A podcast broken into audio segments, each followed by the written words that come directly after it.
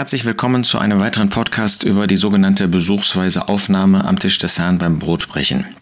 Wir haben uns in den letzten Podcasts einige Einwände angeschaut, die gegen eine biblische, in Übereinstimmung mit Gottes Wort stattfindende Aufnahme zur gastweisen Aufnahme eingebracht werden.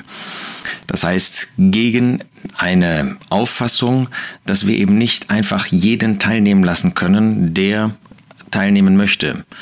Nicht jeden teilnehmen lassen, der nicht im Bösen lebt. Der erste Einwand war, wir trennen uns nur von Bösen. Gerade darüber habe ich gerade gesprochen. Nein, wir trennen uns nicht nur vom Bösen, sondern wir müssen auch bedenken, dass uns Epheser 4, Vers 3 auffordert, die Einheit des Geistes zu bewahren und dass wir das auch vor Augen haben müssen. Einwand 2.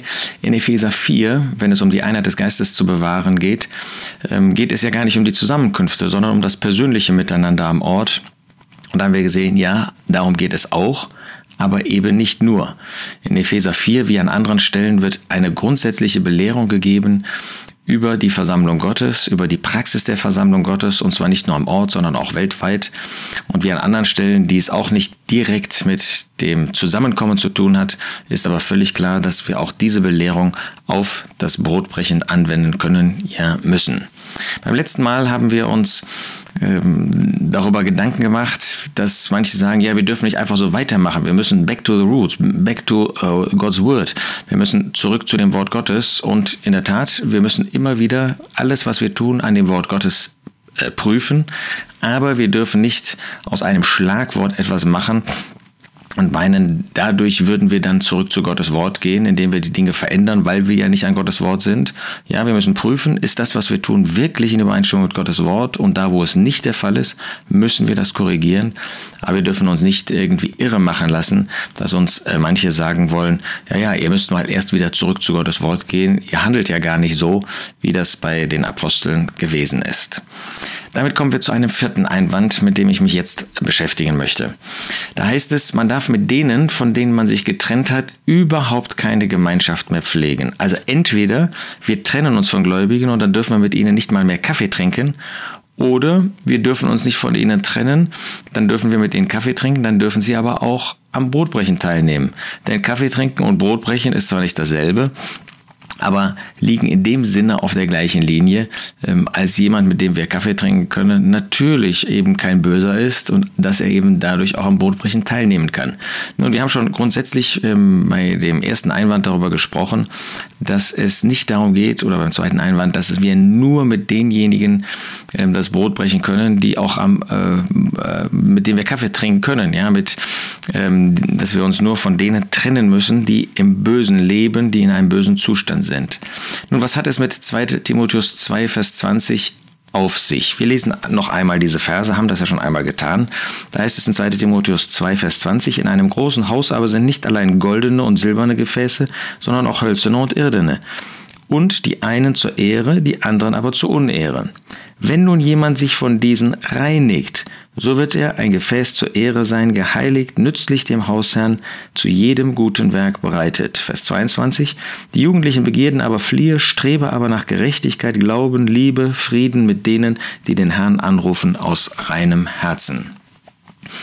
Was ist also mit solchen, die Gläubige sind? Ähm, da dürfen wir uns auch von denen nicht trennen, denn sie sind Kinder Gottes und haben einen Platz am Tisch des Herrn.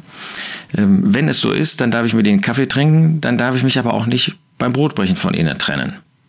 Nun schauen wir uns das Argument und schauen wir uns diesen Text noch einmal genauer an. Ja, wenn wir uns von Personen bzw. von Zusammenkommen trennen müssen, weil sie sich eins machen mit Sünde, weil sie in Sünde leben, moralisch oder lehrmäßig, dann ist keine Gemeinschaft möglich. Und zwar überhaupt keine. Das macht 2 Timotheus 2 und das macht 1. Korinther 5 deutlich. In 2 Timotheus 2 haben wir gesehen, dass wir uns trennen müssen von Gefäßen zur Unehre.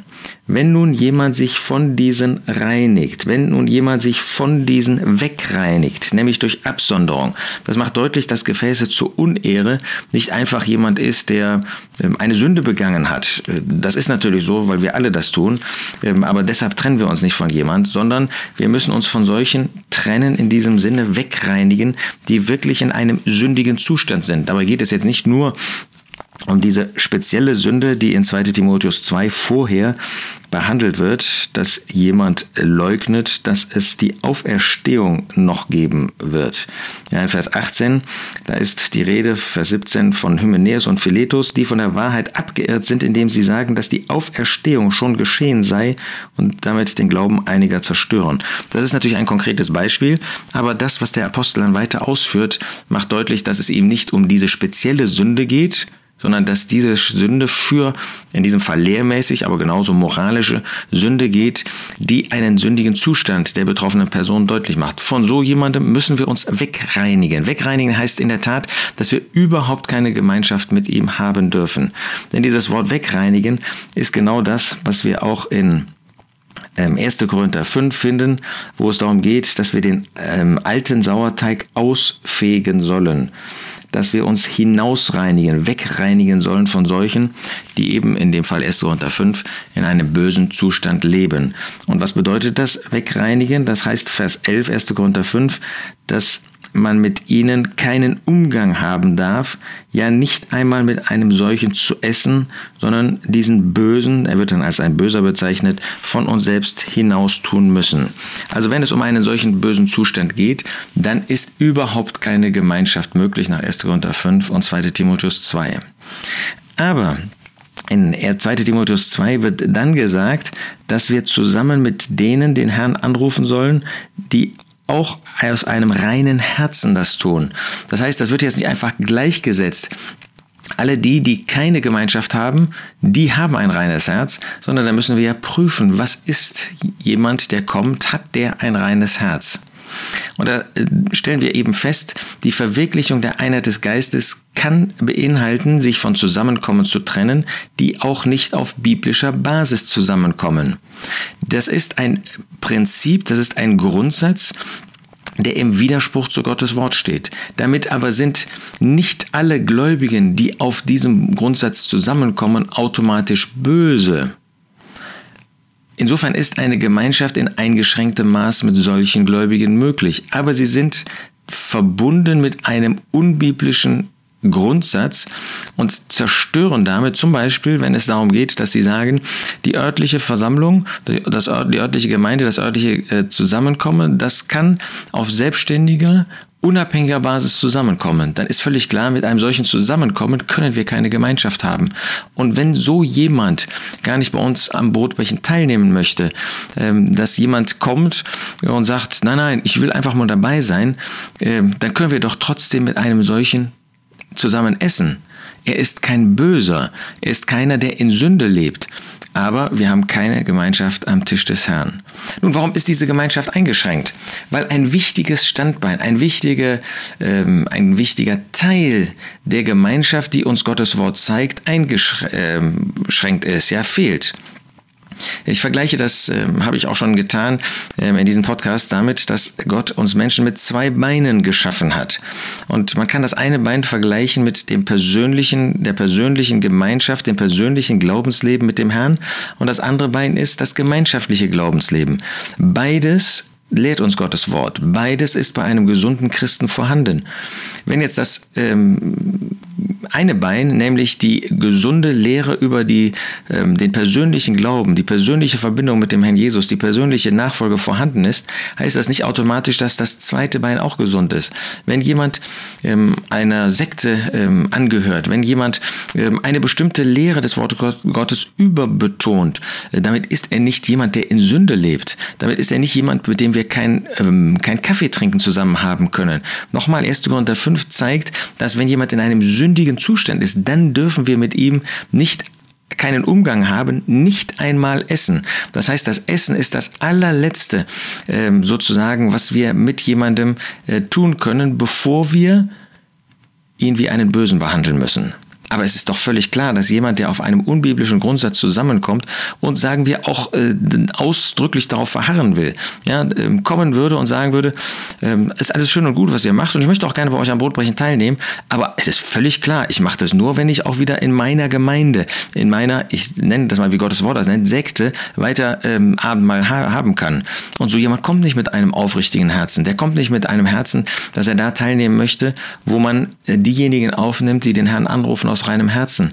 Und dann heißt das eben nicht, dass wir mit so jemandem nicht zusammen essen können. Nochmal, das ist der letzte Schritt, den wir dann eben nicht mehr vollziehen können, wenn jemand im Bösen lebt, 1. Korinther 5. Wenn jemand nach 2. Timotheus 2 wirklich ein Gefäß zur Unehre ist. Aber das sagen wir doch nicht über einen Gläubigen, der in einer ähm, unbiblischen Gemeinde, in einem unbiblischen Zusammenkommen ist, aber sagen wir ähm, äh, in, in, an und für sich in einem gesunden Glaubensleben äh, mit dem Herrn, in Gemeinschaft mit dem Herrn sein Leben führt.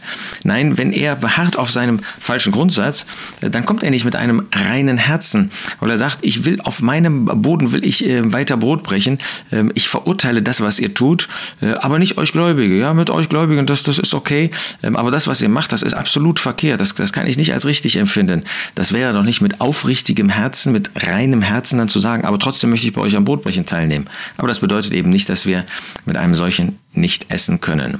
Wir sehen also, wir dürfen Dinge nicht miteinander vermischen, sondern wir müssen sehen, was in jedem Abschnitt gemeint ist. Das Miteinander essen, das Miteinander Umgang haben, das wird unterbrochen, wenn jemand in einem sündigen Zustand ist.